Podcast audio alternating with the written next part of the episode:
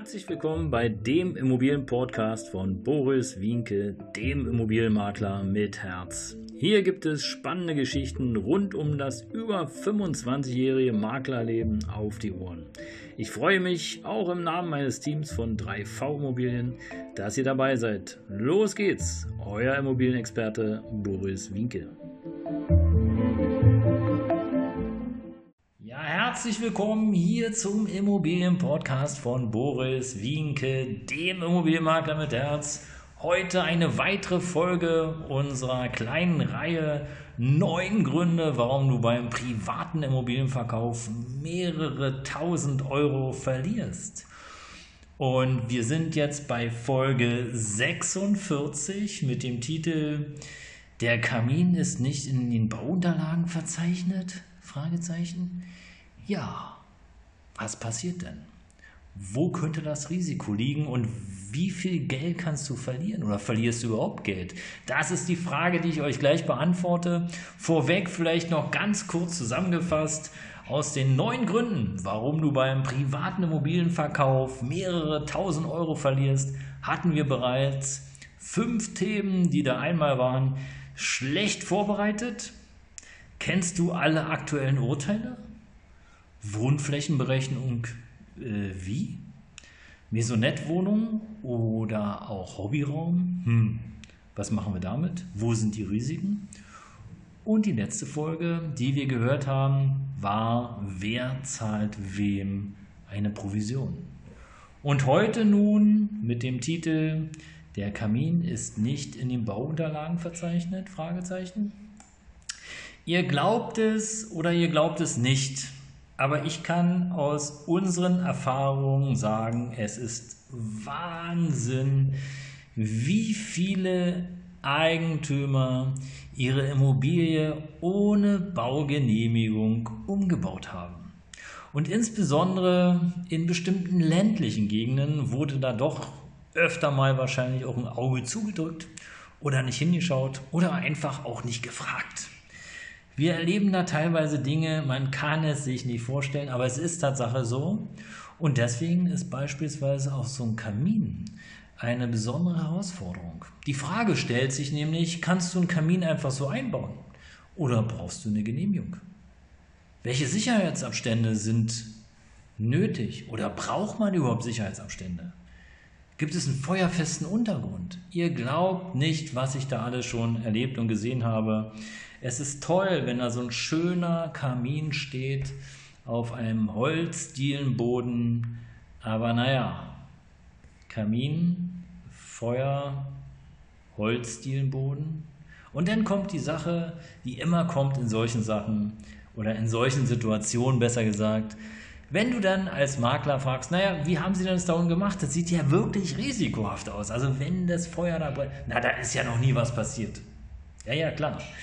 Natürlich ist noch nie was passiert, weil wenn da was passiert wäre, dann wäre jetzt der Kamin nicht mehr da, wo er stehen würde. Das Haus wäre auch nicht mehr da, wo es stehen würde. Es wäre halt abgefackelt. Ja, aber es ist noch nie was passiert. Das ist so eine super Antwort, die wir dann zu hören bekommen. Aber gut, es ist halt noch nie was passiert, weil ein feuerfester Untergrund überhaupt nicht da ist. Oder vielleicht ist er da, wer weiß. Und das solltet ihr auf jeden Fall wissen, wenn ihr eure Immobilie verkauft. Kann sein, ihr habt die geerbt oder ihr seid Miterbe, Teilerbe oder in einer Erbengemeinschaft oder ihr habt die geschenkt bekommen, was auch immer. Informiert euch da, weil auch das birgt hohe Risiken und könnte unter Umständen auch zu Haftungsproblemen führen. Ich wäre da ganz vorsichtig, auch zu dem Thema, ja, wie ist denn die Luftzufuhr kalkuliert? Da gibt es wirklich irre Konstellationen, Öfen, die viel zu groß sind für kleine Räume, alte Gasaußenwandheizer oder Dinge, die da zusammengebastelt sind. Ich könnte euch da Stories erzählen. Also da würde, da reicht der Podcast überhaupt nicht aus. Das sind alleine schon, glaube ich, 40 Folgen, weil ich da alle schon gesehen habe. Vielleicht kommt es auch nochmal. Und äh, aber da müsst ihr aufpassen. Also Sicherheitsabstände, feuerfester Untergrund, ist die Luftzufuhr kalkuliert, Sind die Ofenrohre auch korrekt installiert? Kann man natürlich erstmal so nicht sehen, aber dafür muss eben einfach auch der Schornstein ausgebrannt worden sein, der muss präpariert worden sein. Solche Geschichten sind dann überhaupt die Schornsteinvorschriften eingehalten worden. Und äh, ja, die wichtigste, allerwichtigsten Fragen ist, liegt eine Genehmigung und eine Abnahme des Ofens vor? Und wenn da keine Abnahme und keine Genehmigung vorliegt, liebe Freunde, dann kann ich euch sagen, dann solltet ihr es tunlichst unterlassen, dieses Merkmal als Besonderheit herauszustellen. Dann solltet ihr lieber sagen, okay, da ist ein Ofen drin, aber ich weise darauf hin, der hat zwar funktioniert in den letzten Jahren, mein Opa, meine Großeltern, die waren damit zufrieden, aber ich habe keine Abnahme, keine Genehmigung gefunden. Ich weiß nicht, was damit ist. Haltet das sicherheitshalber schriftlich fest, damit es auch im Nachhinein keine Probleme gibt, weil ähm, ihr da sozusagen ein Merkmal verkauft, was schwierig ist. Feuer, Wasser ist immer ein bisschen schwierig. Und äh, ich finde, oder meine Empfehlung ist auf jeden Fall aufpassen.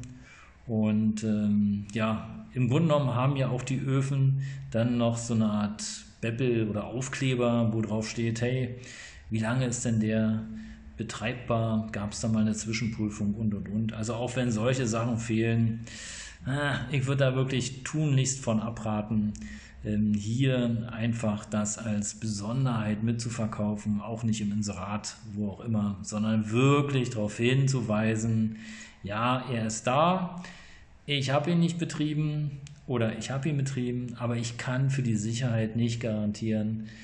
Schickt da eine E-Mail raus, macht es schriftlich, das ist wirklich die Empfehlung des Tages. Und ja, ihr Lieben, in diesem Sinne, herzlichen Dank, dass ihr dabei wart. Demnächst gibt es über die neuen Gründe, warum du als privater Immobilienverkäufer mehrere tausend Euro verlieren kannst, auch nochmal ein kostenloses Webinar. Meldet euch gerne an, schreibt eine E-Mail, ich schicke euch dann die Einladung rüber. Es ist kostenlos und äh, ihr wisst ja, Information macht schlau.